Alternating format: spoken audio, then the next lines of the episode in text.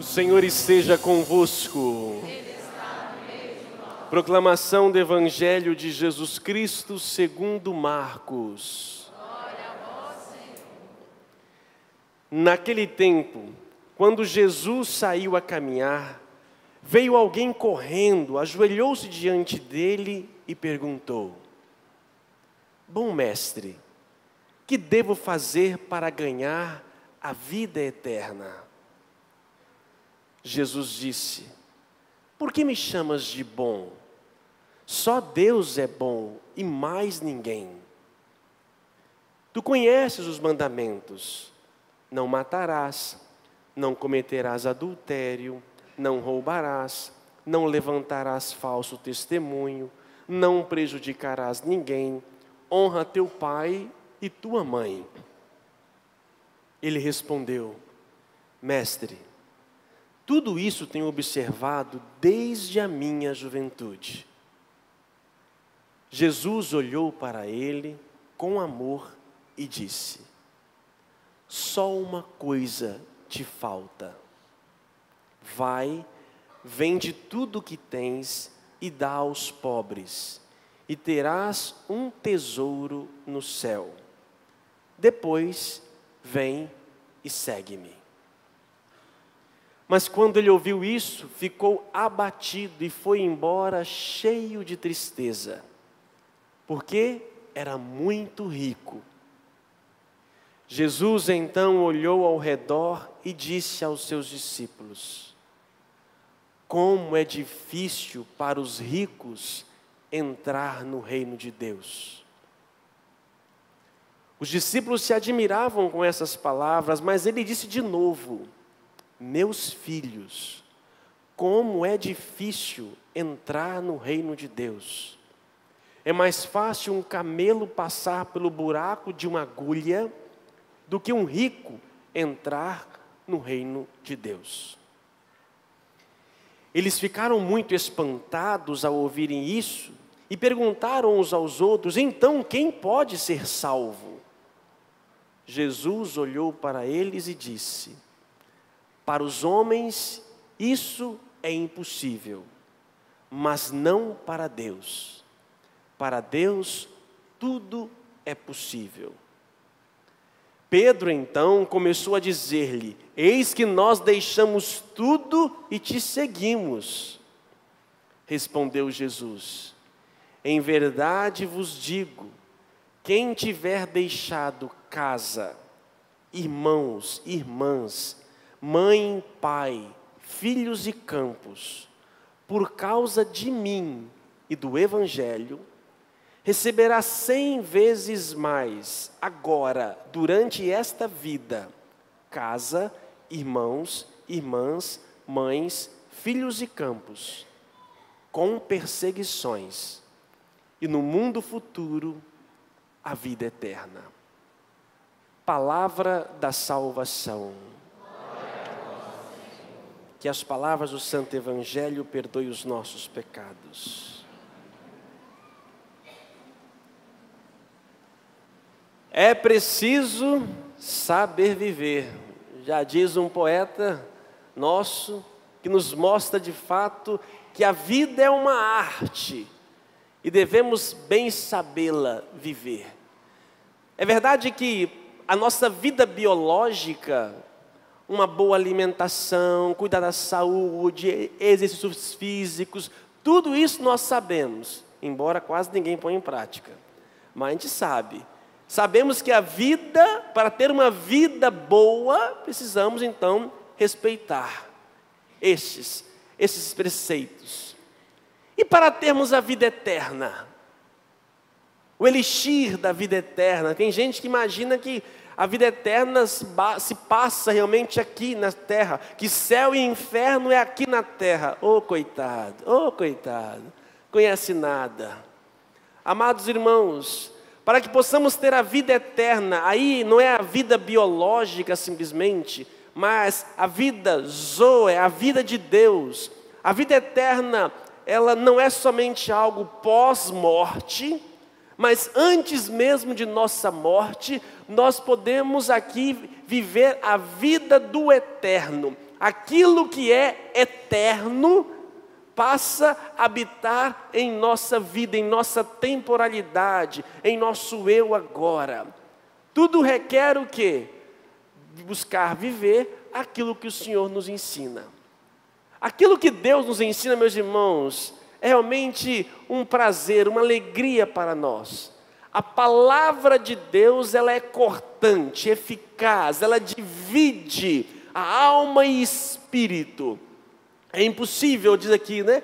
E não há criatura que possa ocultar-se diante dela. Não tem poder maior do que a palavra. Palavras, palavras, palavras, estão aí tantas palavras que nós ouvimos e aprendemos, até nós podemos nos comunicar através da palavra, mas a minha palavra, a sua palavra, ela é limitada, existe uma palavra superior, a palavra divina, e esta palavra corta. É verdade que tem muitas palavras que machucam, que fere. A palavra humana pode ferir um ao outro e deixa, e deixa traumas. Mas a palavra de Deus ela tem um poder eficaz, ela é viva. Estamos aqui hoje, dois mil anos depois de Cristo, falando dela. Daqui a dois mil anos, se Deus permitir, terão outros. A palavra continua, porque Ele tem esse poder. É a palavra de Deus, não é a palavra de qualquer pessoa. E esta palavra também chamada de sabedoria. A palavra de Deus é a palavra de sabedoria. E é a maior riqueza que podemos ter nesta vida. Olha o que o autor descobre, a experiência deste autor sagrado a sabedoria, preferia a sabedoria a cetros e tronos. Ao poder que o mundo pode me dar, nada se compara à sabedoria. Lembro-me de Salomão, lembra de Salomão? O grande rei, que foi colocado ali diante dele, podia pedir qualquer coisa para governar. O que ele pediu? Sabedoria. E ele cresceu o seu império cada vez mais, porque, em primeiro lugar, buscou a palavra de Deus. Diz ainda o autor: nada igualei, qualquer riqueza terrena julguei sem valor, a qualquer pedra preciosa, a qualquer ouro, prata, amei mais do que a saúde e a beleza. Não tem coisa mais rica do que a sabedoria e a palavra de Deus.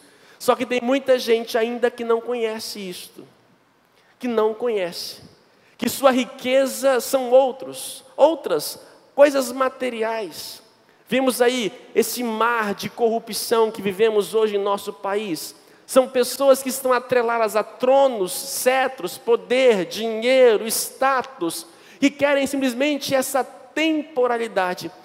Meus irmãos, essa riqueza, ela pode nos dar prazer, Lógico, pode, com certeza nos dá, mas a palavra de Deus é um prazer superior.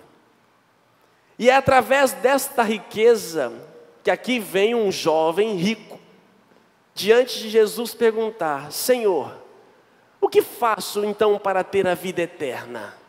Ter a vida do eterno. Jesus então cita os mandamentos. E é interessante que ele não cita os dez mandamentos, ele cita sete. Os três primeiros mandamentos, Jesus não fala.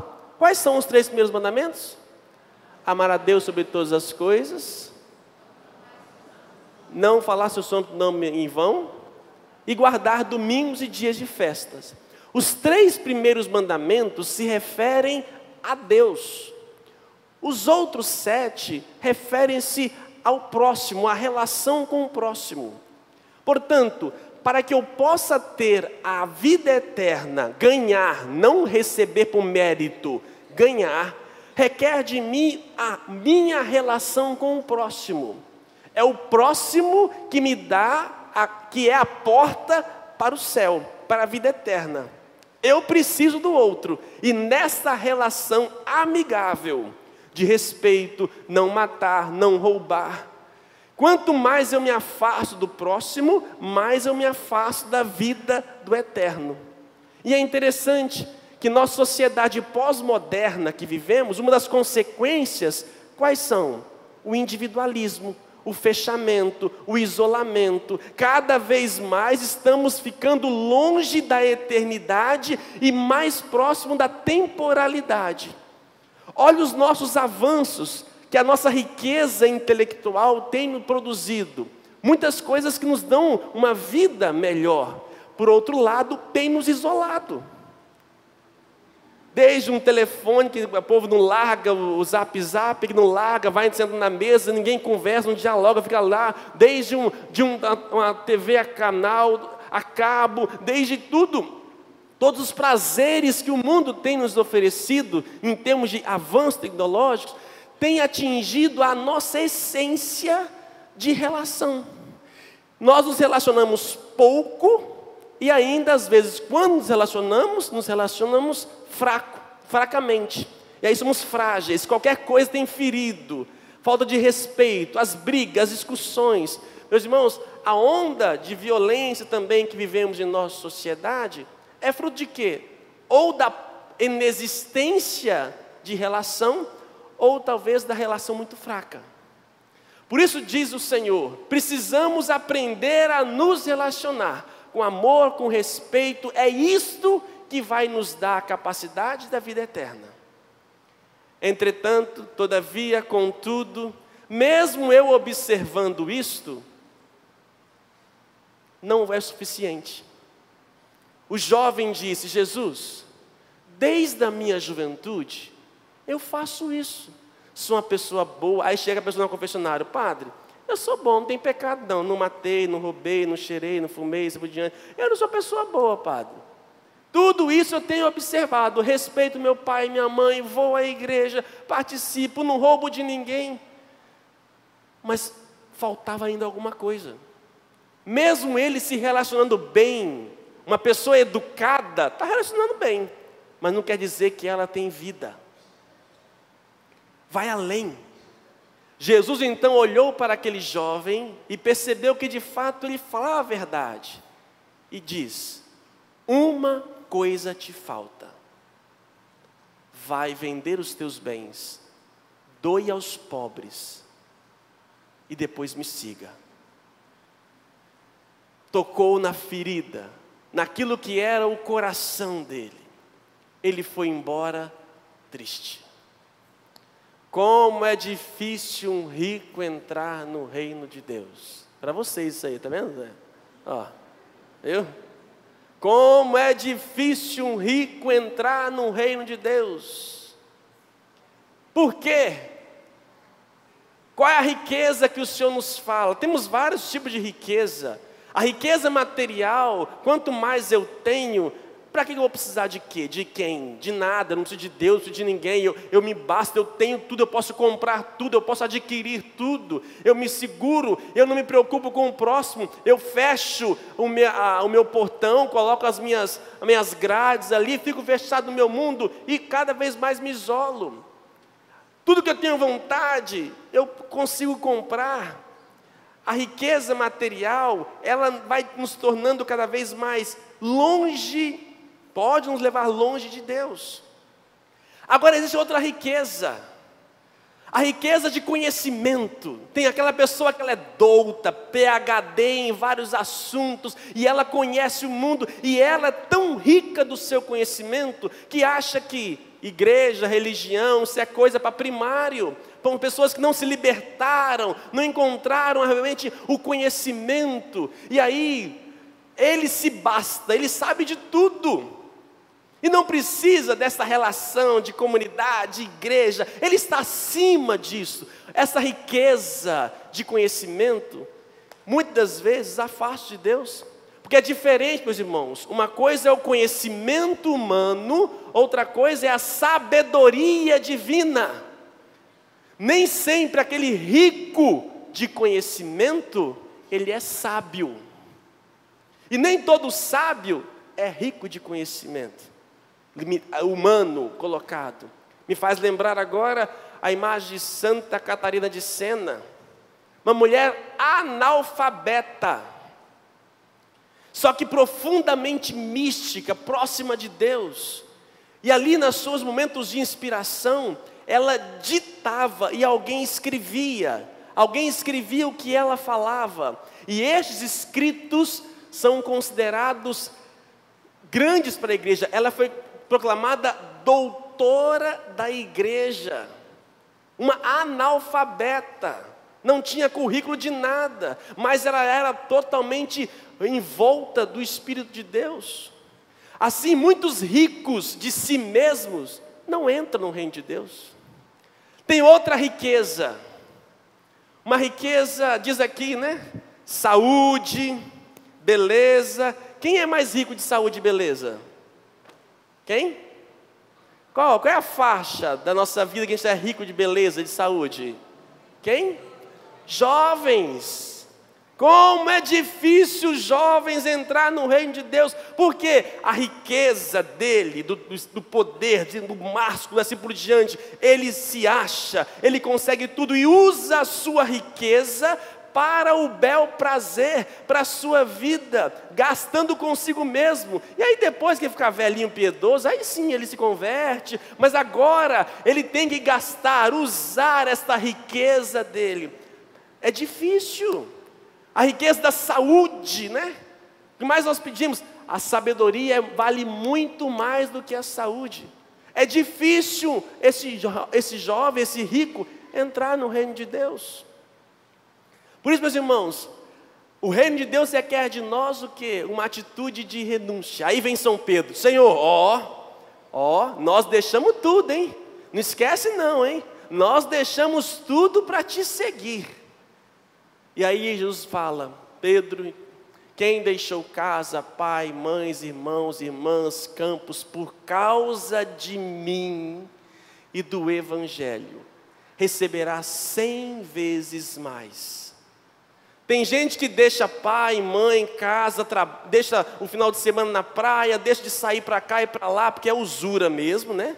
É, é mão de vaca, né? E tem gente que deixa deixa de fazer as coisas para poder ganhar mais, ganhar mais. Então ele deixa de socializar para poder ganhar mais. Ele deixa de fazer outras coisas para poder estudar, para fazer concurso. Isso não é por causa do Evangelho. Agora, quem deixa, faz uma experiência de deixar a sua riqueza, colocar a sua riqueza para Deus, este recebe cem vezes mais. Com perseguição, é verdade mas na vida futura, a vida eterna. Meus irmãos, se tem algo que, uma passagem bíblica que eu mais vivo na minha carne, é esta. Há mais de 20 anos, eu saí de casa. Um dia que eu saí de casa, minha mãe está aqui. é, há mais de 20, estou musical hoje, tá vendo, né?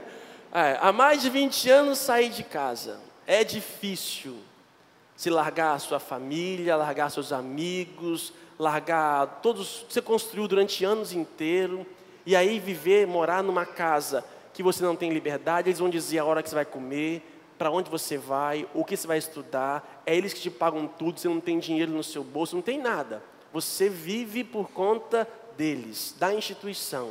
E para piorar, você vive com outras pessoas, outros homens, líderes cada um com uma formação diferente, totalmente contrária, e ali, ó, vivendo oito anos na mesma casa. É difícil. É, é, é, é assim, né? É atrito, é em cima de atrito, discussões e tudo, mas isso vai te podando, te moldando. E aí, quando você consegue deixar tudo, porque Deus faz assim: quem quer seguir Jesus, primeiro ele te tira tudo. Se você passa por essa fase, você vai para a segunda fase. E aí ele te dá tudo. É incrível. Você supera, você desapega, você deixa tudo que era mais importante, seus sonhos, projetos, pessoas, família, você deixa. Quando você consegue cortar esse cordão umbilical, se soltar, em nome por Deus, pelo Evangelho, ele então começa a te acumular de todas as graças, de tudo aquilo que você tinha e te dá muito mais. Quantas mães, irmãos, irmãs, casas, iate, tantas coisas que Deus vai nos dando, não para nós, para usufruir. É verdade que a minha riqueza, a nossa riqueza, não está nisso. Hoje estou aqui com vocês em Vila Velha, na Praia da Costa. Amanhã posso ir para uma periferia qualquer outra. A minha riqueza não está, por mais prazer que possa me oferecer, a estrutura que aqui temos, que aqui nos oferece, perto da praia, por mais prazer que isso nos dá, agora não se compara à alegria de poder fazer a vontade de Deus.